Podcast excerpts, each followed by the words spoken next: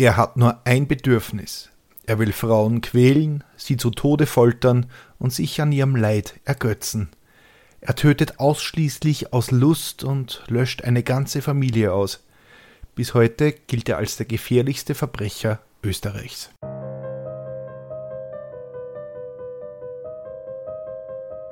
Willkommen bei Mörderisches Österreich, dem Podcast über historische Kriminalfälle aus eurer Umgebung.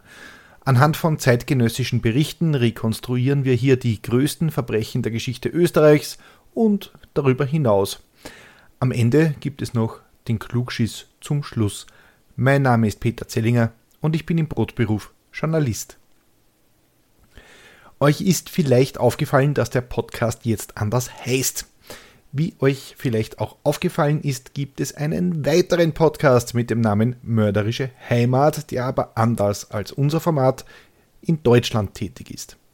Wenn ihr das wisst, dann seid ihr klüger als ich, denn mir ist diese Namensdopplung tatsächlich erst aufgefallen, nachdem ich die erste Folge hochgeladen habe. Nun ist die Reichweite, Reichweite dieses, also meines Podcasts, gewachsen und die des namensgleichen Podcasts umso mehr und ich wurde von dessen Betreiber gebeten, den Namen zu ändern. Damit habe ich tatsächlich schon ein wenig gerechnet und komme der Bitte selbstverständlich gerne nach, zumal ich mir keinerlei Markenrechte gesichert habe und das alles hier nur als Hobby betreibe. Außerdem ist mörderisches Österreich eh viel genauer, weil wir ja eh nur in der Alpenrepublik tätig sind. Also, liebes Team von Mörderische Heimat, macht weiter so und viel Erfolg mit eurem Podcast. Und euch, liebe Hörer, darf ich also bei Mörderisches Österreich willkommen heißen.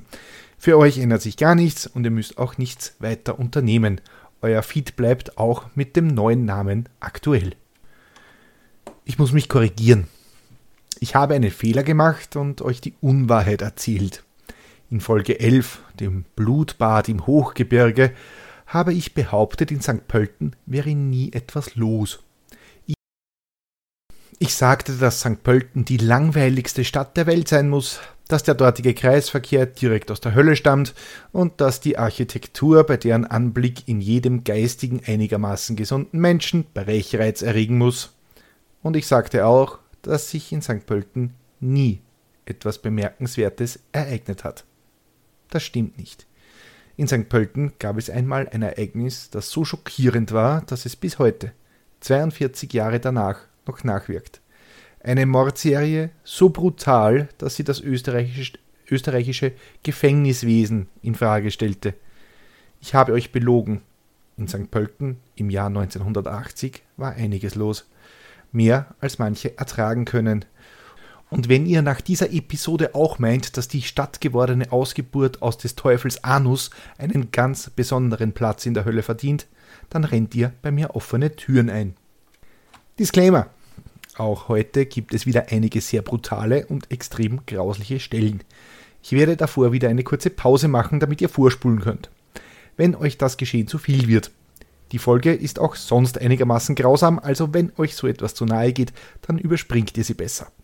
Keinesfalls solltet ihr die Episode vor dem Einschlafen hören. Ich meine es ernst, ihr wurdet gewarnt. Und ja, das habe ich beim letzten Mal genau so auch gesagt. Und dennoch erhielt ich die Rückmeldung, dass es gar zu blutig zugegangen ist. Deshalb betone ich es noch einmal. Das wird nicht lustig. Echt nicht. Und wenn ich zwischendurch unpassende Scherze mache, dann nur, um den Wahnsinn ein wenig erträglicher zu machen. Letzte Warnung, ihr könnt es abschalten. Oder ihr lasst den Podcast einfach laufen und ihr geht außer Hörweite, das wäre ganz nett für meine Reichweite. Danke. Der Dämon im Kopf. Es ist ein Dienstag Mitte Jänner 1980. In der in die Gefängniseinfahrt tritt ein schmächtiger, unauffälliger Mann. Ein wächsernes Gesicht hat er, kohlschwarze Augen. In seiner Jacke hat der 33-jährige Werner Kniesek rund 1000 Schilling eingesteckt. Sein Lohn für den Schnaps, den er illegal in der Gefängniszelle herstellt. Überhaupt erweist sich der hagere Mann, der wegen des Mordversuchs an der Frau eines Salzburger Schriftstellers zu achteinhalb Jahren verurteilt worden ist, als ein echter Gefängnisprofi. So ist er im Arrest extra zum Islam übergetreten, weil er als Mohammedaner statt der vorgesehenen Fleischportionen sozusagen hochoffiziell zusätzliche Obstrationen erhalten darf. Diese allerdings verwendet der Gefangene ausschließlich für seine heimliche Destillerie, schreibt Alexandra Wiener in ihrem Buch Spuren des Bösen. An diesem Dienstag aber ist dem Häftling ein dreitägiger Freigang aus der Justizanstalt Garsten genehmigt worden. Werner Kniesek soll in wenigen Wochen entlassen werden. Deshalb stehen ihm diese freien Tage für die Arbeitssuche gesetzlich zu. Dabei kann er mit der Welt da draußen in Freiheit wenig anfangen. Die meiste Zeit seines Lebens verbrachte Werner Kniesek hinter Gittern. Als 13-Jähriger hat er einen Mitschüler im Kinderheim attackiert, um ihn zu töten, wie er 1980 aussagen wird. Als 16-Jähriger, es ist das Jahr 1962, sticht Werner Kniesek seine eigene Mutter mit einem Messer nieder. Anfangs leugnet er ein Motiv, aber später wird er die Tat mit Rache rechtfertigen, warum er auf seine Mutter eingestochen hat. Sein grenzenloser Hass auf alle Frauen war damals schon spürbar. Vier Jahre sitzt der Jugendliche im Gefängnis. Kaum auf freiem Fuß begeht er weitere Verbrechen. Zuerst sind es nur einige Diebstähle. Eigentlich nichts Aufregendes. Doch die Dämonen in seinem Kopf lassen Kniesek immer gewalttätiger werden. Es eskaliert in einer völlig absurden Art und Weise, als er in seiner Heimatstadt Salzburg eine ihm völlig unbekannte 73-jährige Pensionistin niederschießt. Einfach so, auf offener Straße. Die Frau, sie ist die Gattin eines bekannten Schriftstellers, überlebt den Angriff. Kniesek wandert wieder wegen Mordversuch in den Bau, diesmal als Erwachsener. Jetzt, acht Jahre später, soll er resozialisiert sein, soll sich Arbeit suchen, weshalb ihm die drei Tage Hafturlaub gewährt werden. Doch Kniesek wird nie ein Teil der Gesellschaft. Der Dämon in ihm ist stärker. Starke Kopfschmerzen im Stirnbereich, gelber Schein vor Augen, der immer greller wurde, und eine Stimme in mir sagte, ich muss jemanden langsam qualvoll töten. Eine zweite Stimme sagte nein, wird Kniesek später aussagen. Er ist sich selbst unheimlich. Er hat schon vor einigen Jahren einem Gefängnispsychiater einen Brief geschrieben. Ich glaubte, meinen inneren unbändigen Drang, Frauen zu quälen, der immer stärker wurde als mein Wille, zumindest so weit beherrschen zu können, um nicht dem Verlangen zu erliegen. Doch immer öfter, immer stärker wurde der Wunsch. Deshalb ersuche ich das Gericht, mir eine Möglichkeit zu bieten, mich von meinem unheilvollen Wünschen zu befreien, schreibt er an einen Psychiater. Beachtet wird das Schreiben nicht. Es landet in seinem Strafakt und seitdem wuchs der Dämon und wurde stärker. Der Drang zu foltern, zu quälen und zu töten. Und jetzt war Werner K. nach acht Jahren erstmals wieder auf freiem Fuß. Er würde das Beste aus seiner Zeit in Freiheit machen. Er wird seinen Drang stillen. Er wird ein Opfer finden. Er wird dem Dämon geben, wonach er verlangt. Werner Kniesek begibt sich auf die Jagd. Scheinbar ziellos fährt er nach Wien.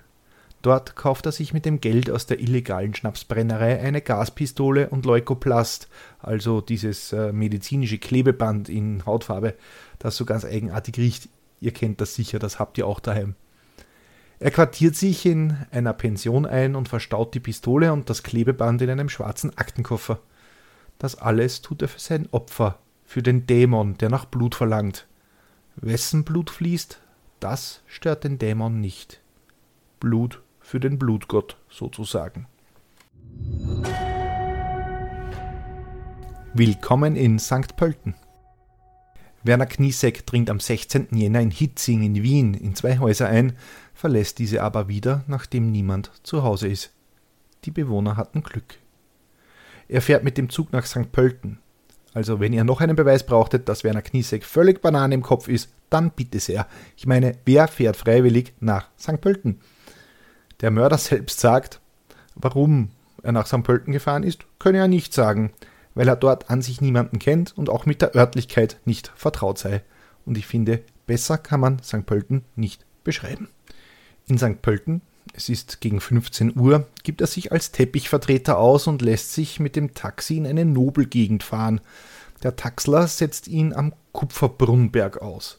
Die Leute hier haben Geld, das sieht man. Idyllische, gepflegte Gärten, teure Autos, ein richtiges Villenviertel.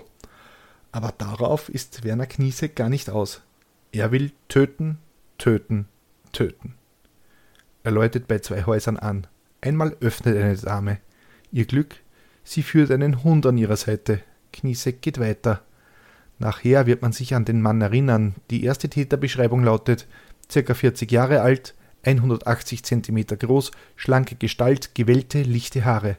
Der Mann trug einen dunkelgrauen Mantel und hatte einen schwarzen Aktenkoffer bei sich. Er soll eine gepflegte Erscheinung gehabt haben. Da, hinter dem Fenster in diesem Haus, da sitzt doch einer, und er winkt Kniesek freundlich zu. Es handelt sich um den 26-jährigen Walter Altreiter. Walter ist von Geburt an gelähmt und sitzt im Rollstuhl und er ist völlig arglos, als er dem Mann in der Einfahrt zuwinkt. Er weiß nicht, dass er den Tod über sich und seine Familie bringen wird. Es ist ein gepflegtes Haus. Auch hier wohnen keine armen Leute. Tatsächlich gehört es der Witwe eines St. Pöltener Steuerberaters, die hier mit ihrem Sohn Walter und ihrer Tochter Ingrid, eine Studentin an der Wirtschaftsuni, lebt. Endlich hat seine Suche ein Ende, denkt sich Kniesek. Der Dämon hat ihn an den richtigen Ort geführt.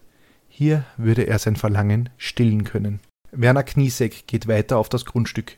Er schlägt das Fenster zur Speisekammer ein und dringt so in die Villa ein. Er schleicht sich in den ersten Stock, wo der geistig eingeschränkte Walter in seinem Rollstuhl sitzt. Wo denn die anderen sind? Er kann ja unmöglich allein hier wohnen. Werner gibt dem Unbekannten Auskunft. Mama ist shoppen und Ingrid ist noch auf der Uni. Ich werde dich töten, doch das hat Zeit. Ich warte noch auf die anderen, sagt Kniesek. Das Martyrium. Es dämmert bereits, als die 55-jährige Gertrude Altreiter heimkommt.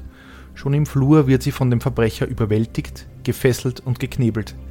Der 24-jährigen droht das gleiche Schicksal. Als sie von der Universität heimkommt, lauert Werner Kniesek bereits auf sie, fesselt sie und schleppt Ingrid ins Wohnzimmer, wo bereits Mama Gertrud wartet. Dort bindet er die beiden Frauen an Stühlen fest. Ich habe den Frauen gleich gesagt, dass ich alle drei töten werde, wird Kniesek später aussagen. Mutter Gertrude glaubt immer noch an einen Raubüberfall. Sie versucht den Sadisten zu beruhigen und stellt ihm einen Scheck über 20.000 Schilling, also etwa 4.000 Euro aus. Doch den Dämon interessiert das Geld nicht. Er will Blut und Blut wird er bekommen. Kniesek beginnt die Frauen zu quälen und zu misshandeln. Tochter Ingrid entkleidet er vor der Mutter, fesselt sie mit verschiedenen Gegenständen wie Stoffteilen, Schals, Gürteln, Gummikabeln und schlägt sie damit. Auf die Frage, warum er nicht auch die Mutter misshandelt habe, gibt Kniesek später zu Protokoll, weil sie durch Ansehen der Tochter seelisch mehr leidet. Er drückt Zigaretten auf dem Körper der 24-Jährigen aus. Unter dieser Folter bietet sich die 24-Jährige ihm an. Doch an Sex ist Kniesek nicht interessiert. Er will die Frauen nur leiden sehen. Aufgrund der Marter ihrer Tochter droht die herzkranke Gertrude in Ohnmacht zu fallen. Er bindet Ingrid los und schickt sie um die Herzmedikamente ihrer Mutter. Nicht aus Mitleid, sondern weil er erreichen wollte, dass, Zitat, ich diese Frau weiterhin quälen kann und dass sie nicht eines plötzlichen Schocktodes stirbt. Zitat Ende. Es ist 20 Uhr. Beide Frauen glauben noch immer, dass sie mit dem Leben davonkommen können. Doch Werner Kniesek sagt ihnen immer wieder, dass er sie alle töten wird. Er spricht von nichts anderem. Die Frauen flehen ihn an, sie zu verschonen. Zum Beweis, dass er es ernst meint, erwürgt Kniesek vor ihren Augen die Angora-Katze der Familie. Dann lässt er Ingrid Kaffee kochen und trinkt, sie, trinkt ihn mit ihr gemeinsam, bevor er sie weiter foltert. Es ist 23 Uhr. Werner Kniesek befindet, dass es Zeit für den ersten Mord ist. Er geht nach oben, wo Sohn Werner immer noch in seinem Rollstuhl sitzt und nicht um Hilfe rufen kann. Kniesek hat auch ihn gefesselt und geknebelt. Er zerrt den jungen Mann die Treppe hinunter, legt ihn vor die beiden Frauen und erdrosselt Werner mit einem Gürtel. So, ganz kurze Pause zum Drüberskippen. Alle weg? Gut. Kniesek ergötzt sich am Todeskampf des behinderten Mannes aber noch mehr gefällt ihm die Angst und der Horror in den Augen der beiden Frauen. Zitat Ich habe ihn deswegen umgebracht, weil ich damit die Frauen treffen konnte, sagt er im Prozess aus. und in seinem Polizeigeständnis bekennt er, ich fand an diesem Anblick, vor allem auch an jenem der Frauen, die ich als Zuseher genötigt hatte, gefallen. So, sind jetzt wieder alle da, sehr schön. Unmittelbar nachdem Werner tot ist, widmet er sich wieder Ingrid. Er schlägt sie mit einem Gürtel, mit Kabeln und allem, was er findet. Er dämpft immer wieder Zigaretten auf ihrem Körper aus. Es ist zwei Uhr früh. Jetzt ist Gertrude an der Reihe. Er erdrosselt die Frau vor den Augen ihrer Tochter. Ingrid bindet er an ein Heizungsrohr im Keller, wo er sie weiter foltert. Ihr Martyrium wird noch mindestens drei Stunden dauern. Es ist 5 Uhr früh und wir machen jetzt eine kurze Pause für alle, die 20 Sekunden drüber skippen wollen. Alle weg? Gut. Der Körper von Ingrid ist übersät mit Striemen, Hämatomen, Platzwunden und Brandlöchern. Werner Kniesek legt ein Kabel um den Hals der Studentin, die kaum noch bei Bewusstsein ist. Er zieht zu. Elf Stunden lang hat das Martyrium der jungen Frau gedauert. Vor ihrem Tod hatte sie noch auf einen Anruf ihres Verlobten reagiert, wobei sie sagte, sich in Eile zu befinden, keine Zeit zu haben und auch ein kommendes Treffen absagen zu müssen. Kniesek hat sie dazu gezwungen. So, ich hoffe, jetzt sind alle wieder da und wir machen normal weiter. Eine 21-jährige Untermieterin der Altreiters überlebte durch einen Zufall. Sie hat mit ihrer Kollegin ihren freien Tag getauscht, sonst wäre auch sie im Haus gewesen und dem Dämon zum Opfer gefallen. Putzen, Shopping und Leberkäse. Kniesek ist müde. Er, lebt, er legt sich neben die Leichen seiner Opfer und schläft. Er hat den Blutdurst gestillt. Zum ersten Mal in seinem Leben hat er wirklich getötet – und der Dämon schweigt. Fürs Erste.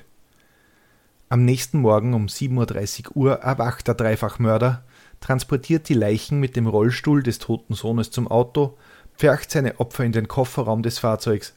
Ein dicker Mercedes, wie er in den frühen 80ern typisch war und heute aber nur noch selten auf den Straßen zu sehen ist. Außerdem putzt Kniesek die Wohnung und das ganze Haus äußerst penibel. Das war sein erster Fehler. Er nimmt das mit dem Saubermachen so genau, dass es viel zu aufgeräumt und beinahe steril aussieht. Und das bemerken natürlich auch die Ermittler, doch dazu später mehr. Kniesek trifft sich mit einem ehemaligen Mithäftling. Er schickt den völlig ahnungslosen Hefenbruder, so nennen wir das in Österreich, zur Bank. Er soll den Scheck von Gertrude einlösen und die 20.000 Schilling von der Bank holen und gegen eine kleine Provision zu ihm bringen. Mit dem Geld unternimmt Kniesek eine Shoppingtour. Er kauft sich einen teuren, aber sehr eleganten Nadelstreifanzug. Er kehrt ins Horrorhaus zurück, möchte mit dem Mercedes nach Salzburg, die Stadt seiner Kindheit, flüchten. Doch plötzlich kommt ein Nachbar vorbei, der gerade Schnee schaufelt. Er kennt Gertrude und weiß auch, dass immer wieder Bekannte der herzkranken Frau aushelfen. So auch dieser Nachbar, er schaufelt gerne den Schnee in Gertrudes Einfahrt. Kniesek öffnet ihm das Gartentor, damit er seine Arbeit erledigen kann. Während der Mann schaufelt, braust er mit den Leichen von Gertrude, Ingrid, Walter und der Katze im Kofferraum davon. Kniesek fährt nur etwa zehn Kilometer weiter nach Karlstetten. Gut, Hauptsache raus aus St. Pölten, kann ich verstehen. Dort fragt Kniesek einen Polizisten nach einer Zeitung. Also Nerven hat er. Kniesek fährt weiter ins Gasthaus Lind. In der Wirtsstube bestellt er einen Kaffee und eine Portion warmen Leberkäse. Doch da macht er sich verdächtig. Während der gesamten Mahlzeit behält der hagere, wortkarge Mann seine schwarzen Lederhandschuhe an. Dann zieht der Fremde noch ein Bündel tausend Schillingscheine und beginnt diese zu zählen. Dann fragt Kniesek noch nach dem Weg nach Salzburg. Der führt eigentlich über die A1 ziemlich direkt in seine Heimat, doch dazu müsste Kniesek zurück über St. Pölten fahren. Er erkundigt sich nach alternativen Routen und macht sich damit noch verdächtiger. Außerdem, was macht ein offensichtlicher Salzburger, das hört man hierzulande, hier mit einem Mercedes mit St. Pöltner Nummer? Als Kniesek das Lokal verlässt, ruft der Geselle des Wirtshauses die Gendarmerie an und teilt den Beamten die Kennzeichen mit. Dort hat man schnell die Fahrzeughalter ermittelt. Gertrude Altreiter. Die Beamten kennen die Altreiters und fahren zu deren Haus. Tatsächlich steht das Auto nicht in der Einfahrt. Sie klingeln, doch niemand öffnet. Das Auto ist weg und auch Sohn Werner winkt nicht wie sonst aus dem Obergeschoss. Also beginnen sie das Haus zu observieren. Noch rechtfertigen die Hinweise keine Hausdurchsuchung, schließlich deutet alles im schlimmsten Fall auf einen Autodiebstahl hin. Das ist auch der Grund, warum eine Fahndung nach dem Fahrzeug ausgegeben wird.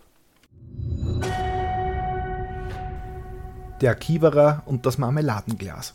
Einem der observierenden Beamten vor dem Haus der Altrichters wird es bald zu blöd. Schließlich ist es im Jänner auch saukalt. Inspektor, Entschuldigung, Inspektor Franz Schweighofer hat die Nase voll. Zitat aus dem St. Pöltener Magazin MFG. Es ist schon dunkel geworden, da habe ich entdeckt, dass ein kleines Fenster eingeschlagen war, so auf 1,60 Meter Höhe. Da bin ich zur Nachbarin und habe mir eine Leiter geholt. Das Fenster war zu, was mir komisch vorgekommen ist, weil ein Einbrecher lässt das offen, um Lärm zu vermeiden. Ich bin hineingekrochen und in Matsch gelandet. Es waren ein paar Marmeladegläser umgefallen. Das heißt, da ist schon vorher jemand so rein. Aber die Tür in die Küche, wie sich dann herausgestellt hat, war zu. Der Kriminalbeamte überlegt kurz, nimmt sich dann ein Herz. Ich habe die Krache entsichert, also die Pistole, dann die Tür eingedrückt. Es war stockfinster im Haus. Ich bin blitzschnell durch alle Räume, aber da war eigentlich nichts Ungewöhnliches festzustellen. Auf der Couch sind zwei Pelzmäntel aufgebreitet gelegen und eine halbe Kanne Filterkaffee stand noch da. Im ersten Stock war das Wagerl vom behinderten Sohn, gemeint ist der Rollstuhl. Im Windfang ist eine Handtasche offen im, am Boden gelegen, und ich hab mir gedacht, die Frauen hätten das sicher so nicht liegen lassen. Obwohl sonst alles friedlich scheint, vermutet Schweighofer ein Verbrechen. Auf der Dienststelle habe ich gesagt, da fehlen drei Leute, da ist was Schreckliches passiert, das können wir noch gar nicht absehen. Und Schweighofer hat recht. Es wird eine Großfahndung eingeleitet. Der Staatsanwalt erinnert sich. Das frappierendste für mich war der Tatort, der absolut harmlos wirkte. Es gibt Fälle, wo noch Tote liegen, die Maden kriechen, man im Blut wartet. Aber hier waren absolut keine Spuren, als wäre nie etwas vorgefallen. Nur im Keller war jene Stelle, wo Kniesek die Tochter an die Heizungsrohre gebunden hatte, vom Staub befreit. Das hatte er vergessen. Da man eine mögliche Rückkehr des Täters nicht ausschließt, wird das Haus auch in der Nacht observiert, und zwar von innen. Joe Summerer, damals einer der Beamten, erinnert sich an die angespannten Stunden. Ein Hundeführer und ich haben uns im ersten Stock des Hauses platziert. Es war stockfinster. Ich bin in Gedanken die ganze Zeit durchgegangen, was ich mache, wenn jetzt jemand den Schlüssel reinsteckt und reinkommt. Was, wenn er eine Pistole hat? Wer drückt als erster ab? Um zwei Uhr läutet im totenstillen Haus das Telefon. Summerer springt auf und hebt ab. Da hat es geheißen, man hat in Salzburg das Auto gefunden. Wir konnten die Aktion abbrechen. Der Dämon ist gefangen. Tatsächlich ist Kniesek zu diesem Zeitpunkt schon verhaftet. Gegen 22.30 Uhr finden Polizisten am Bahnhof St. Pölten das gesuchte Auto und legen sich auf die Lauer. Als Kniesek auftaucht, nehmen sie ihn sofort fest. Da der PKW hinten so stark hinunterhing, wurde mit dem Schlüssel der Kofferraum geöffnet. Ganz oben lagen verschiedene Plüschdecken. Dabei stellte sich heraus, dass sich unter diesen drei Leichen befanden, ebenso wie das tote Kätzchen. Noch leugnet Kniesek alles. Noch in der Zelle in Untersuchungshaft am Abend begeht er zwei Selbstmordversuche. Zuerst möchte er sich erhängen, ein zweites Mal versucht er sich selbst die Pulsadern aufzubeißen. Beides wird vereitelt. Gegen Mittag des nächsten Tages, am 18. Jänner, legt Kniesek ein erstes Geständnis ab, das er dann in St. Pölten am 19. Jänner noch detaillierter wiederholt. Der verantwortliche Beamte schreibt in seinem Bericht wenngleich man bei der Täterpersönlichkeit den Eindruck gewinnt, dass er sehr realistisch auf den Tathergang und damit auch auf seinen vorgegebenen gestörten Geisteszustand hinweisen möchte, bekam man gleichzeitig auch den Eindruck, dass er den Tatablauf verhandlungsreif nochmals gern schildern wollte, um sich vielleicht neuerlich in seiner Triebhaftigkeit zu bestätigen. Oder wie ich als einfacher Bur vom Land es formulieren würde, er hat sich daran aufgegeilt, die Taten noch einmal zu schildern, und zwar in allen Details. Ein leitender Beamte, Beamter fasst die Ermittlungen so zusammen. Wir haben damals Glück gehabt. Hätte es nicht den Tipp gegeben und hätten wir Kniesek nicht erwischt, wäre er am 18. Jänner einfach wieder ins Gefängnis zurück und der Fall wäre vielleicht nie aufgeklärt worden. Der Prozess. Nur drei Monate später steht Kniesek vor Gericht. Er trägt jenen Nadelstreifanzug, den er sich vom Geld Gertrudes gekauft hat, kurz nachdem er sie, ihren Sohn und ihre Tochter folterte und ermordete. Die Verhandlung dauert nur einen Tag. Ich habe aus Lust am Töten gemordet. Es ging mir nicht um Geld. Diese drei Morde dienten ausschließlich meiner geistigen Befriedigung. Ich würde sofort wieder töten, so Kniesek. Ich liebe es einfach, wenn Frauen in Todesangst vor mir zittern. Das ist wie eine Sucht, die niemals aufhört. So beschreibt er seinen Dämon. Der Staatsanwalt weist darauf hin, dass Knisek wie eine, äh, wie eine Naturkatastrophe über die Familie gekommen ist. Nach nur fünf Stunden wird der Salzburger zu lebenslanger Haft und Einweisung in eine Anstalt für abnorme Rechtsbrecher verurteilt. In seinem Schlusswort betont er, dass, wenn mir 1972 Gehör geschenkt worden wäre, die Tat nicht hätte geschehen können. Und er spielt damit auf den eingangs erwähnten Brief an einen Psychiater an, indem er um eine Untersuchung gebeten hatte. Vor dem Gerichtsgebäude protestieren Menschen gegen den Hafturlaub für gefährliche Straftäter. Drinnen gibt man den Demonstranten ein wenig recht.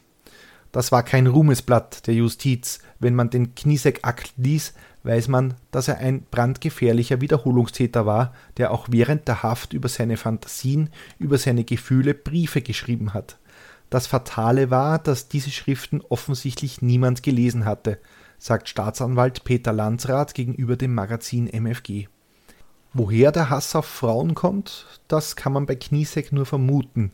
Er selbst gibt an, von einer Freundin seiner Mutter sexuell missbraucht worden zu sein und spricht von sadistischen Handlungen, die die Frau an ihm vorgenommen haben soll. Werner Kniesek sitzt bis heute, 42 Jahre nach der Blutnacht in St. Pölten, in der Justizanstalt Graz-Karlau ein.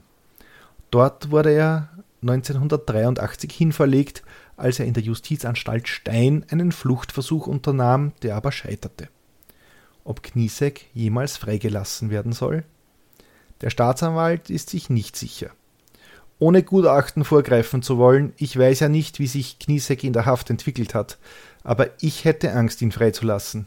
Die Bevölkerung hat jedenfalls ein Recht zu wissen, was mit Kniesek ist. Kniesek gilt bis heute als der gefährlichste noch lebende Verbrecher Österreichs.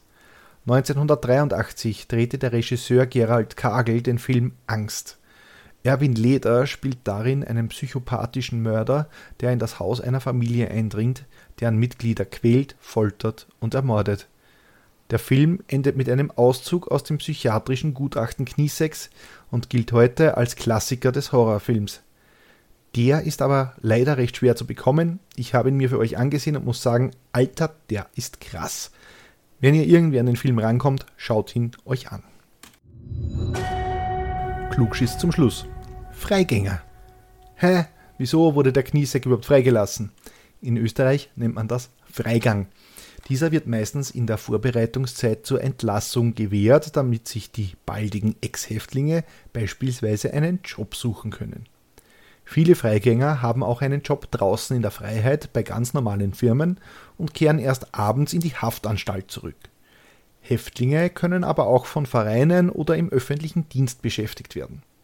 Die Häftlinge verdienen den branchenüblichen Lohn und die Firmen, die Freigänger beschäftigen, erhalten einen kleinen finanziellen Vorteil, weil der Arbeitgeberbeitrag an den Lohnkosten wegfällt. Aber die Chance, dass euch in der Autowerkstatt oder bei eurem Friseur ein verurteilter Straftäter gegenübersteht, die ist eher gering.